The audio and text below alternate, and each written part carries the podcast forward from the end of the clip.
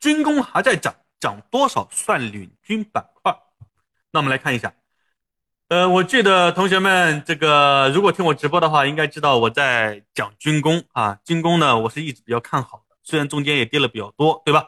但跌的比较多的时候呢，我也在直播当中提醒过，可以这个时候啊是非常好的一个布局的机会。就如果你没有买的话，是很很好的一个布局的机会，哪怕是短线，对吧？好，那到底军工算不算领涨板块呢？我们先看一下领军板块的一个特征是有哪些。首先你要知道，领军板块呢，它要有这个特征，就。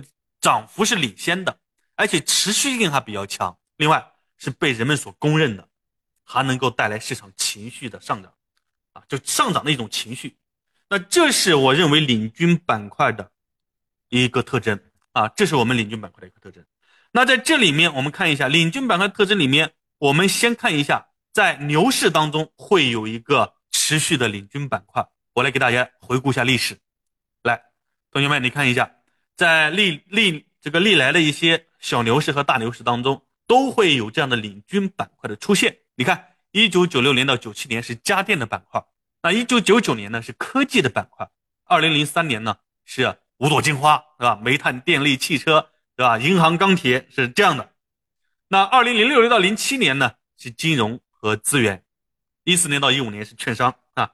那二零二一年呢，二零年、二一年的新能源，所以。你通过我给大家举的这个事例，你能够看到哈，在一轮好的行情当中，持续性的板块它能够具有的特征，涨幅领先，持续性强，被人们所公认，而且上涨的时候能够带动市场上涨的情绪。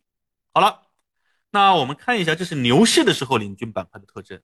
那当下呢，我们是震荡市或者是熊市，对不对？或者熊市的一个反弹啊，或者说熊市的反转。那到底怎么来确定这样的一个区别？好，那我们来看一下这里面的区别啊。讲到这里，我讲一下为什么讲这个领军板块，大家关心这个问题呢？因为我在会员直播当中也讲过了，我们如果行情要出现反转，需要具备三个特征，哪三个特征呢？第一个啊，俄乌局势的缓解，对吧？第二个，疫情彻底的一个啊这个这个缓解，彻底的缓解疫情，对吧？第三个呢，领军板块的出现。你看啊，目前呢。这是其中三个之一，对吧？所以同学们看一下，军工已经连续涨了，对吧？涨了底部反弹百分之二十了，是不是算领军板块了？对不对？所以同学们有这样的一个关心的问题，所以我来给大家讲解。那刚刚呢，给大家介绍了领军板块的特征哈，我们现在来看一下牛市行情和结构性行情领军板块特征的区别是什么样的。好，那我们来看一下牛市行情是什么样的。牛市行情里面呢，我们可以看看。爆发力是非常强的，持续性非常强，短期涨幅是翻倍起步。如果同学们你们在过去一年，二零年、二一年，你买过新能源的，是不是翻倍了？对不对？啊，那如果说你的投资经验更强，你是一四年到一五年的，你是不是也是翻倍起步啊？啊，那个时候券商直接翻倍，一倍、两倍、三倍，中信证券是吧？那直接那吓人，知道吧？所以这就是那个时候是吧？你知道零六年、零七年金融资源那是五倍、六倍、十倍。对吧？往上涨，所以那个牛市行情的一个领军板块呢，就是爆发力强、持续性强，短期涨幅至少翻倍起步。那但是呢，我们现在可能出的是一个啊，我不说当下是一个熊市或者股灾哈，就拉近未来的一年来看，我认为是一个结构性的行情。那结构性的行情呢，它可能爆发力呀、持续性、短期涨幅呀，相比来说比以上更弱一点。那如果非要给一个标准的话呢，我认为啊，可以按照。牛市这个参半的标准、减半的标准来参考，啊，你比如说涨幅百分之四五十起步，对吧？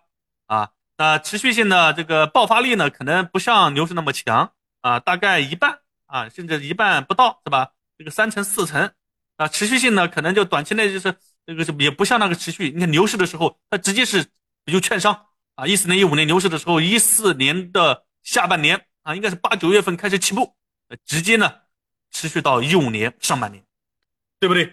然后一五年上半年之后呢，随着这个领军板块的券商出现，带动了全面的牛市，所以持续了将近小半年的时间，对吧？好，那我们来看一下，那现在按照这个标准，我们看一看军工算不算领军板块？来，那我们看第一个涨幅，看一下涨幅的力度，军工到现在呢底部反弹百分之二十，好，持续性我们看一下，这个是不是还不够啊？如果按照牛市的行情，根本都不够翻倍起步。如果按照这个行情呢，可能百分之四十还不到，百分之五十还不到，对不对？好，我们再看一下持续性。那从四月二十七日开始上涨，它是从四月二十七日开始上涨的，到现在呢，仅仅只经历了八个交易日，啊，时间还比较短。那我们看一下是否对被市场公认呢？是不是觉得啊，现在市场谁涨得最厉害？是不是军工？